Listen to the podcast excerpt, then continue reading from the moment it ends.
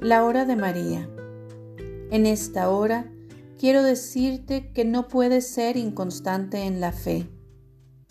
En esta hora quiero decirte, alma reparadora, que cada vez que me invoques, vendré a ti para ayudarte en tus dificultades y alejar al demonio cuando desee tentarte, porque no quiero que sufras, que seas apartada del amor de Dios, que juegue contigo como si fueras una marioneta, que te arranque de mi seno materno y seas arrojada al fuego eterno del infierno.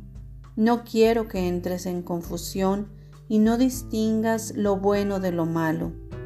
No quiero que te dejes dominar por tus pasiones y tu vida se convierta en caos y caigas en la desesperación, en la relajación o en la doble moral. En esta hora quiero decirte que no puedes ser inconstante en la fe. El sagrado corazón de Jesús y mi inmaculado corazón deben ser tu prioridad, la luz de tus ojos, el encanto de tu corazón, tu embelezo, tu admiración. Cuando me llames vendré a ti, porque una buena madre jamás abandona a sus hijos, siempre los cuida, los protege, los alimenta, está pendiente de su educación.